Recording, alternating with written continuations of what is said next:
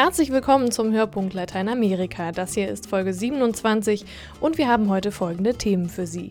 Die Legalisierung von Drogen. Im Interview hören Sie die Mexiko-Referentin von Adveniat. Wir berichten aus Brasilien von den Müllsammlern. Unser Buchtipp diese Woche kommt aus Haiti. Wir schauen nach Peru, wo Oyanda Omala zum neuen Präsidenten gewählt wurde und Sie können eine DVD gewinnen. Mein Name ist Julia Marke.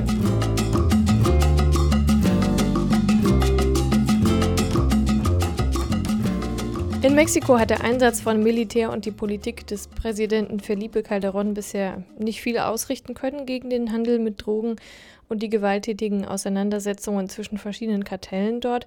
Gerade hat ja die Polizei den Chef des La Familia-Kartells festgenommen, aber das Problem ist natürlich weitaus größer als dieser eine Mann. Die Mexiko-Referentin von Adveniat, Dr. Magdalena Holstrattner, ist vor kurzem nach Mexiko gereist, um sich wie jedes Jahr mit den aktuellen Problemen vor Ort vertraut zu machen und Adveniat-Partner zu besuchen, natürlich. Und dieses Mal war sie unter anderem in Mexiko-Stadt und dem zugehörigen Hauptstadtbezirk. Sie ist in den Bundesstaat Guerrero zur Diözese Chilpancingo-Chilapa im Süden des Landes gefahren und nördlich der Hauptstadt zur Diözese Tulancingo. Tobias Glenz hat mit ihr über den Drogenkrieg in Mexiko und die Strategie der Drogenlegalisierung gesprochen. Wie viel haben Sie von dem Drogenkrieg mitbekommen? Ich habe ihn gleich hautnah miterlebt in seiner positiven Variante.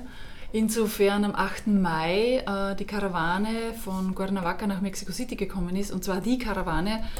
Ähm, es ist gerade eine Menschenmenge unterwegs, eben von Cuernavaca über Mexico City und jetzt nach Ciudad Juarez rauf in den Norden, um eigentlich in Stille darauf aufmerksam zu machen, dass sie als Zivilbevölkerung nicht mehr wie die Lämmer schweigen wollen, sondern eben aufstehen und einerseits sichtbar zu machen, da gibt es ganz viele Menschen, die leiden an den sogenannten Kollateralschäden des Drogenkriegs, sprich Zivilbevölkerung, die einfach weggeknallt wird, die zwischen die Fronten kommt, die in Schusslinie gerät etc., die aber auch ähm, von staatlichen Stellen äh, weggeschleppt wird, entführt wird, gefoltert wird, vergewaltigt wird etc. Ähm, und da ist eben eine Bewegung, die sagt, es reicht, no más sangre, also kein Blut mehr, und auch so ähm, Estamos hasta la madre. Also wir, sind, wir haben die Schnauze voll äh, von, von diesem Zustand, der von der Regierung ausgerufen worden ist, offiziell mit Calderon 2006, mit dem jetzigen Regierungspräsidenten, und der eben in den letzten fünf Jahren äh, 40.000 Tote, Ziviltote vor allem, gefordert hat, wo Zivilisten dabei sind, natürlich auch Militärs, natürlich auch Mitglieder der Drogenkartelle, auch ganz viele Migranten, Migrantinnen, die als vogelfreie äh, den größten Gefahren ausgesetzt sind. Und wie sicher fühlt man sich in Mexiko? Es ist immer ein Risiko, in diese Länder zu gehen, aber ich kann auch hier in Deutschland auf die Straße gehen und überfahren werden. Also man muss immer Angst um sein Leben haben. Mexico City ist in den meisten Bereichen relativ sicher. In den Bereichen, wo es wirklich unsicher ist, waren wir nicht. Und ähm, in Regionen, wo es gefährlich ist, wie zum Beispiel die Tarahumara, war ich immer mit Menschen unterwegs, die ich kenne, beziehungsweise die wir von Adveniat aus kennen, die unsere Projektpartner sind. Und da weiß ich, die werden mich nicht in direkte Gefahr bringen. Also wenn wirklich Gefahr im Verzug wäre, würden die sagen, bitte bleib, wo du bist, komm nicht hierher. Und sonst weiß ich, die, so wie sie auf ihr eigenes Leben schauen, so schauen sie auch auf meins. Also natürlich, Berufsrisiko ist mit dabei, das ist ganz klar, aber ähm, ich habe keine Angst. Na. Woran liegt es, dass der Staat das Problem nicht in den Griff bekommt? An der zu großen Korruption. Ähm, es gibt Stimmen, die sagen, ja, früher unter der PRI-Regierung, da war klar, wer wo arbeiten darf, von den Kartellen gedacht her. Also das eine Kartell im Süden, das andere im Norden und das wurde irgendwie so gelassen. Mit äh, Calderon, der hat jetzt gesagt, nein, das geht so nicht, wir müssen aufräumen, auch mit Druck der USA. Und da hat's jetzt, wurden die Karten neu gemischt oder werden neu gemischt oder eben äh, übers Mischen soll man nicht hinauskommen im Sinn von, es soll nicht wieder eine normale Aufteilung geben. Das heißt jetzt einerseits stehen sich jetzt Regierungstruppen, Polizeisoldaten stehen den Kartellen gegenüber, andererseits stehen sich die Kartelle gegenseitig gegenüber, weil einfach beinhart um Land und Grund gekämpft wird, um Regionen, wo, wo die Vorherrschaft, äh, wo sie Vorherrschaft haben können. Und eben auf der einen Seite er bekommt es nicht in den Griff. Einerseits sind die Kartelle besser ausgerüstet als der eigene Staat, also sie haben die stärkeren Waffen und die schwereren Maschinen. Andererseits äh, ist vor allem in der Polizei, die jetzt nicht bundesstaatlich geregelt ist, sondern äh, die ganz verschiedene Ebenen hat. Da gibt es die Bundespolizei, die Länderpolizei und die Gemeindepolizei.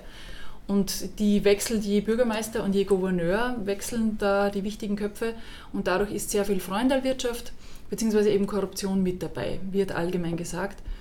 Und das ist natürlich günstig für die Kartelle, weil die bezahlen ein bisschen und dann dürfen sie äh, frei, haben sie freie Hand auf der einen Seite.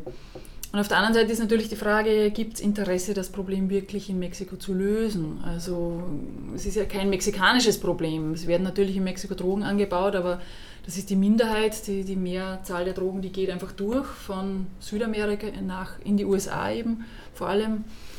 Und äh, auch der Drogenmarkt, also der Konsummarkt, ist nicht in Mexiko, sondern ist hauptsächlich in den USA, neben Europa, aber da gibt es andere Handelsrouten. Das heißt, ähm, eben das Problem ist eigentlich kein innermexikanisches, aber es dient natürlich dazu, wenn man ein bisschen auf Verschwörungstheorien bauen will, es dient dazu, äh, das als Vorwand zu geben, dass US-amerikanische Interessen verstärkt in Mexiko durchgesetzt werden können. Also unter dem Vorwand der Militärhilfe muss dann die Regierung auch diverse andere wirtschaftliche Vorteile gewähren sage ich mal, so ein bisschen ungeschützt. Würde denn eine Legalisierung der Drogen das Problem lösen? Löst natürlich nicht das Drogenproblem, aber das Drogenbeschaffungsproblem bzw. das Drogentransportproblem, das ja in Mexiko das äh, größte ist. Ich persönlich bin dafür. Ähm, natürlich schreien jetzt alle auf, ah, was machen denn jetzt die ganzen Jugendlichen, die jetzt nur mehr noch Drogen nehmen werden? Ich sage Legalisierung mit Begleitmaßnahmen. Einerseits ganz massive Aufklärungskampagne über Konsequenzen von Drogenkonsum, zugleich aber auch unbedingt äh, Verschärfung und vor allem Kontrolle der Waffengesetze. Also Drogen, Drogentransport äh, ist eine Geschichte, Drogenhandel ist eine Geschichte, Drogenkonsum ist eine Geschichte, aber das Waffen, das fehlende, die fehlende Waffenkontrolle in Mexiko, das ist äh, ein massives Problem. Und ich denke, das eine hängt mit dem anderen zusammen und das eine darf nicht unabhängig vom anderen gelöst werden. Also da bräuchte es eine integrale Lösung. Und es gibt inzwischen hohe Politiker, auch von Kirche, von der UNO habe ich letztens gelesen. Kofi Annan als ehemaliger UNO-Generalsekretär hat eben gesagt, es wäre wichtig. Und ich glaube, das ist ein Ansatz. Denn zu sagen, ja, es sterben jährlich, keine Ahnung wie viele tausend Jugendliche in den USA an Drogen, ist ein Problem, ganz klar. Nur wie viele tausende Menschen in Mexiko, Mittelamerika und sonst wo äh, zugrunde gehen, weil eben der, wie soll ich sagen, die Kriminalität sich so bezahlt macht, das wird nicht gegengerechnet und das ist nicht ganz fair.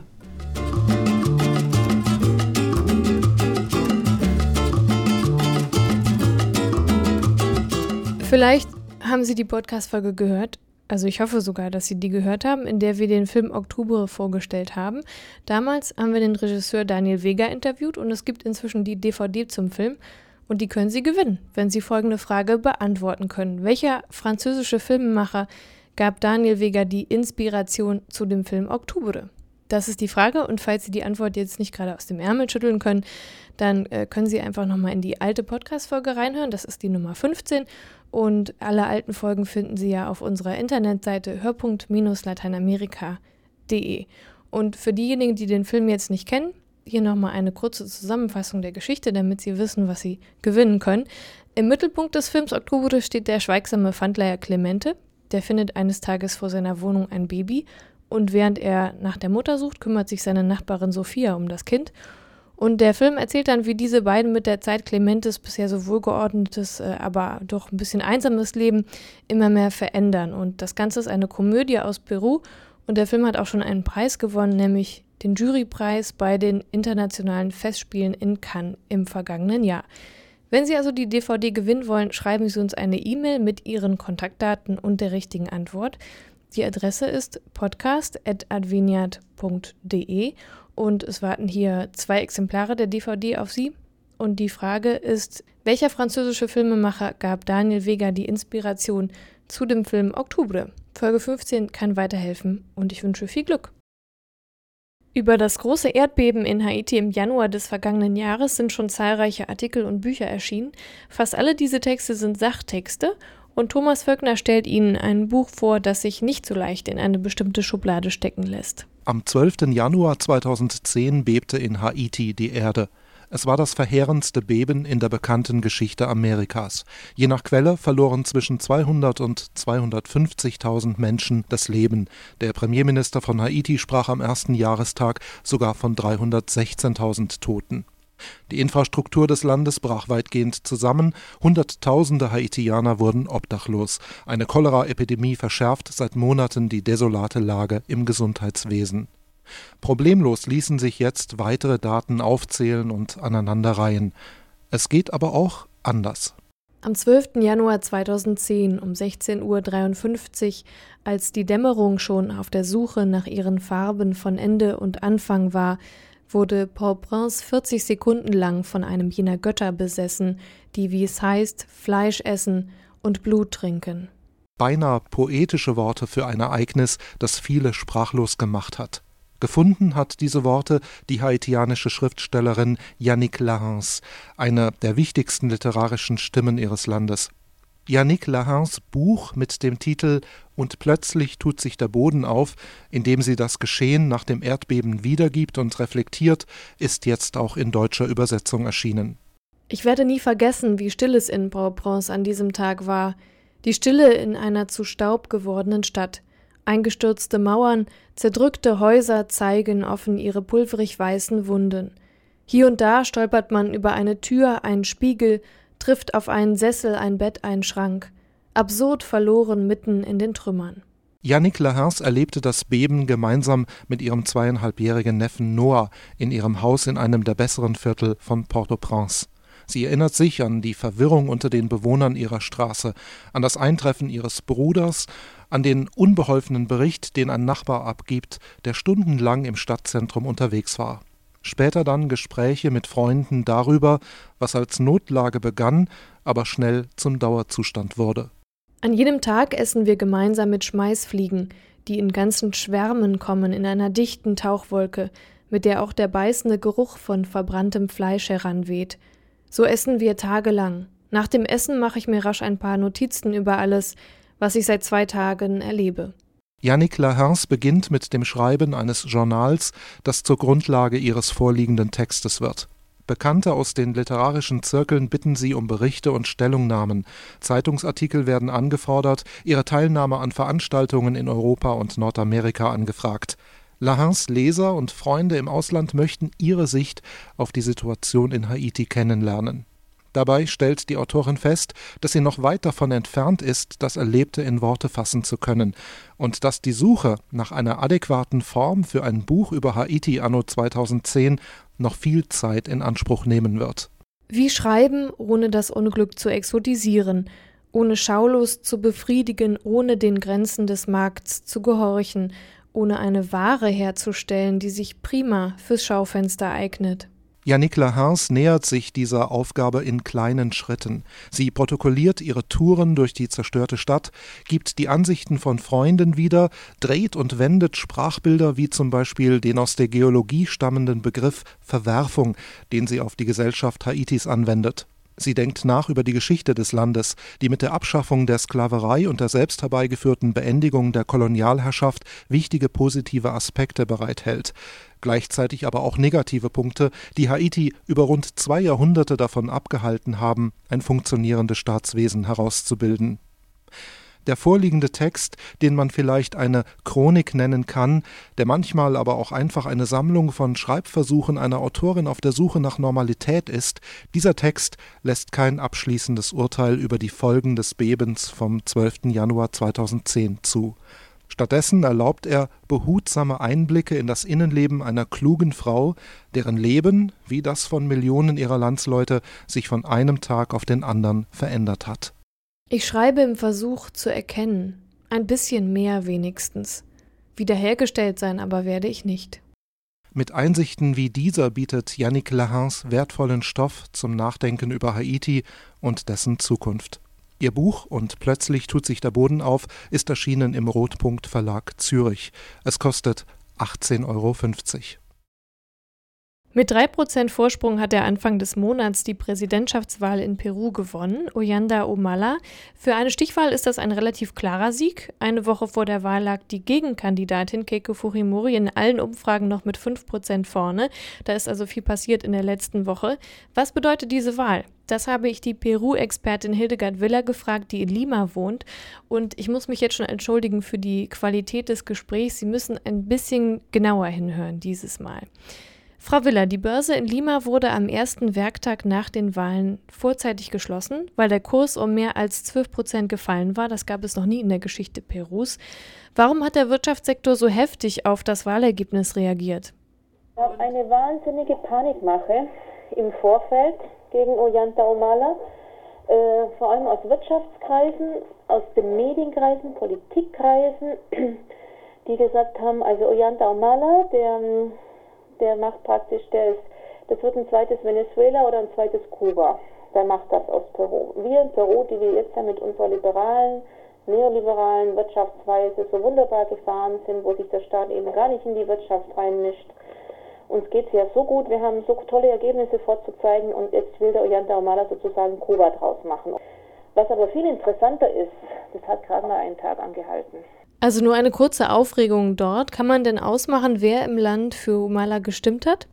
Wer Humala gewählt hat, sind erstens mal die Leute auf dem Land. Ganz, ganz viele. Die Leute aus dem Süden. Der Süden hat sehr, sehr viel äh, Bergbaukonflikte und da wurden, also da wurden, er die meisten Stimmen gewonnen. Das sind Leute, die die fühlen, dass sie von diesem neuen Reichtum in Peru, Peru ist ein Land, in dem der Präsident jeden Morgen, jeden Tag vor dem Fernsehen auftritt und sagt, uns geht's wunderbar. Wir wachsen, wir wachsen, Peru wird zum Vorbild und so weiter. Das muss man sich vorstellen, ja. Und wenn man in Lima wohnt, dann kann man das auch noch ein bisschen nachvollziehen. Aber wenn du in die Städte im Süden gehst, Arequipa oder aber ins Gebirge hoch, nach Cusco, Puna und so weiter, dann wird es schon schwer, das nachzuvollziehen, dass es da besser gehen soll. Und du wirst nicht verstehen, dass der neue Reichtum, der wird ja in, der wird ja nicht in Lima oder an der geschaffen, sondern der wird in Bergen, vor allem in Bergwerken geschaffen. Und es gibt jede Menge sozialer Konflikte deswegen vor Ort von den lokalen Bevölkerungen, die sich da ausgeschlossen fühlen, die meinen, sie bekommen nicht genug, also nicht sie genug, bekommen nicht genug ab, aber vor allem, was sie auch sehr erbost ist, äh, nicht nur das Materielle, sondern dass sie nicht einbezogen werden in die Planung und in die Entscheidung. Dass da von Lima, Lima im Verbund mit meistens ausländischen Investoren da nicht über ihre Köpfe hinweg entschieden wird. Und das hat zu sehr, sehr viel Unmut geführt. Was hat der zukünftige Präsident seinen Wählern denn versprochen? Also was er versprochen hat natürlich den Leuten, das ist zum Beispiel, dass alle Alten ab 65 Jahre eine Pension bekommen. Eine kleine Pension, also wenn er sagt Pension, das kann 100 Solis sein, vielleicht 25, 30, 30 Euro, aber das hat er versprochen, das hat sicher auch bei vielen ähm, gezogen. Dann natürlich wird die Wirtschaftspolitik.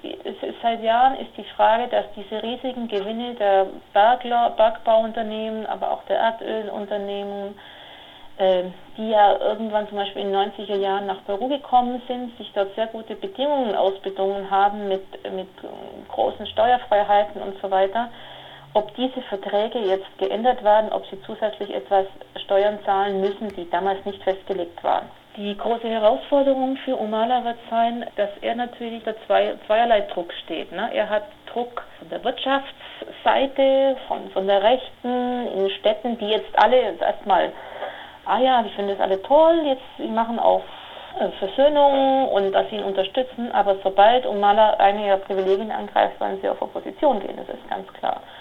Er wird aber auch bei den Leuten, bei seiner Stammwählerschaft, wo die ganzen sozialen Konflikte toben und die gehen ja weiter, da wird er keine lange Schonfrist haben. Und das, da bin ich sehr gespannt, wie er das ist, also in diese Sandwich-Position, wie er das handeln will. Das wird ganz, ganz schwierig sein. Ganz alleine wird er die großen Entscheidungen nicht treffen können. Wie sieht es denn mit dem Kongress aus? Hat er dort genügend Verbündete? Der am meisten Wahlkampf für, für Umala gemacht hat, ist die Familie Vargas Llosa. Das muss man mal sagen. Vargas Llosa, der ja zum Teil auch in Deutschland immer noch als, als konservativer Politiker, ne, als Neoliberaler dargestellt wird, hat für Umala hat sich für Umala so aus dem Fenster gehängt wie wohl kaum ein anderer. Die ganze Familie, sein Sohn auch, seine Tochter. Ne? die eine Sache. Die letzte Woche hat auch Alejandro Toledo, der vorvorherige Präsident und der als Kandidat in der ersten Runde ausgeschieden ist, auch zur Wahl von Umala aufgerufen. Die Abgeordneten von Toledo und die Abgeordneten von äh, der Partei von Umala äh, haben zusammen die Mehrheit im Kongress. Also wenn das hält, dann können sie einiges durchsetzen. Umala ist nach der Wahl zunächst nach Brasilien, Uruguay und Paraguay gereist. Welche politische Bedeutung hat ähm, diese Auswahl der ersten Besuchsziele? Ist Umala ein verkappter Lula oder ein verkappter Chavez? Das war eigentlich die große Frage. Das weiß man bis heute immer noch nicht so genau. Und dass er jetzt in seiner ersten Reise nach Brasilien gegangen ist und zusätzlich zu den anderen, hier sind jetzt auch linke Regierungen, Paraguay und Uruguay, aber sozusagen die, die, die moderne Linke, ne, diese, diese moderne, geläuterte äh, lateinamerikanische Linke, das ist natürlich ein wichtiges Zeichen. Er hätte auch nach Ecuador gehen können oder nach, nach Bolivien oder nach, äh, nach Venezuela. Ne? Brasilien wird immer mehr zur Regionalmacht hier in Lateinamerika. Es wurden in den letzten Jahren große Infrastrukturprojekte begonnen, die jetzt auch weitergeführt wurden, um den ganzen Amazonasraum zu erschließen, der ja da genau in der Mitte liegt.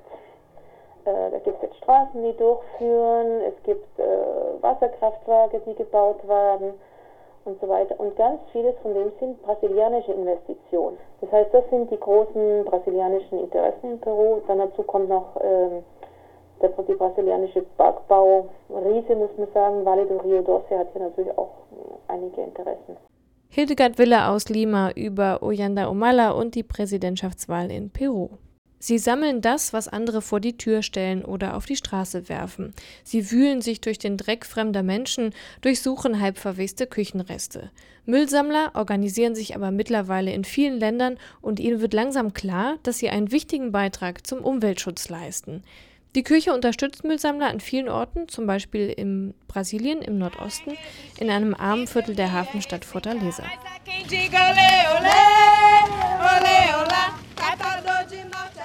Stolz singen sie ihre Hymne, das Lied der Müllsammler, der Catadores, wie sie hier in Brasilien heißen. Sie leben in der Favela Servilus direkt am Meer, am Rande der Millionenmetropole Fortaleza und sie leben vom Abfall der anderen. Früher haben wir hier als Fischer gearbeitet. Das geht heute nicht mehr. Es gibt kaum noch Fische. Die großen Schiffe weiter draußen fangen alles weg. 70 Prozent der Leute sind hier zugezogen. Sie sind alle aus anderen Dörfern gekommen. Wir kannten uns nicht, wir mussten erst mal zusammenfinden. Jetzt verbindet uns unsere Arbeit im Recycling. Erzählt Fernando.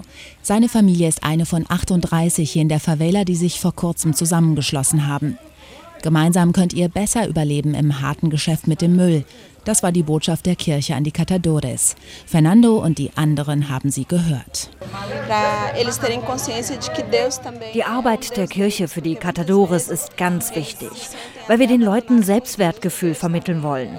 Weil wir wollen, dass sie merken, Jesus ist auch für uns geboren, für uns, die wir uns manchmal als Müll der Menschheit fühlen.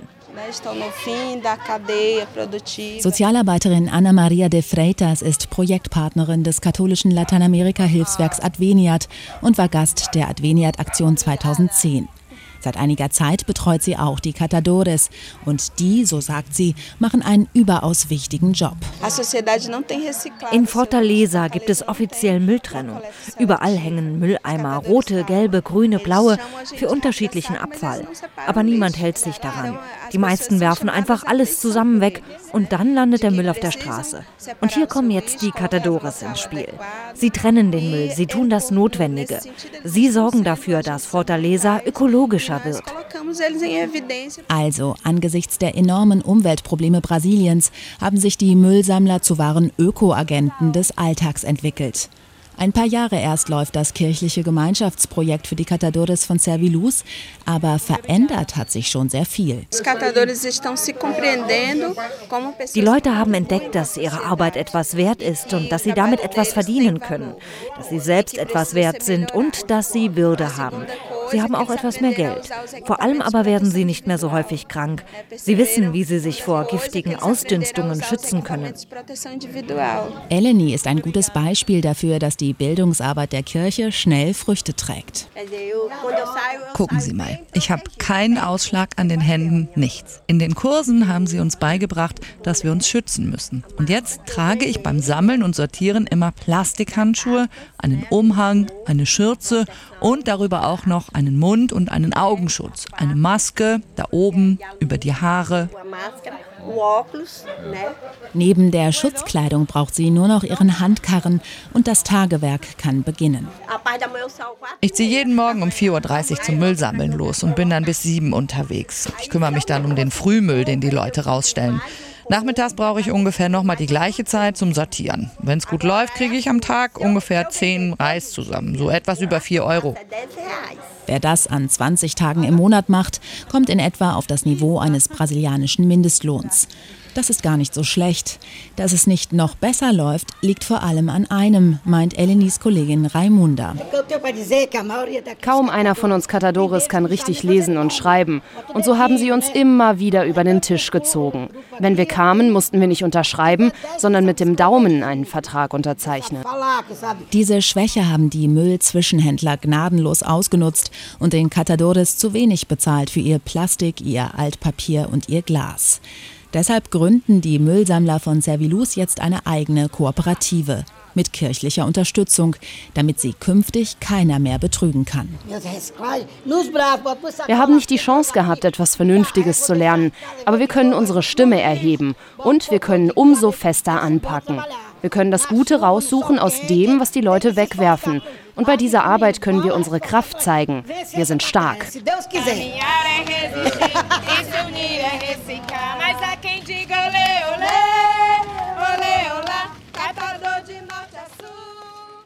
Ein Beitrag von Hilde Regenita war das und das war auch der Höhepunkt Lateinamerika für dieses Mal. Vielen Dank an Tobias Glenz, Hilde Regenita und Thomas Völkner für ihre Mitarbeit. Wenn Sie eine Idee für den Podcast haben oder uns Kritik oder Anregungen schicken wollen, können Sie das gerne per E-Mail tun. Wir freuen uns über Post. Die Adresse ist podcast.adveniat.de. Bis zum nächsten Mal. Mein Name ist Julia Marke. Tschüss.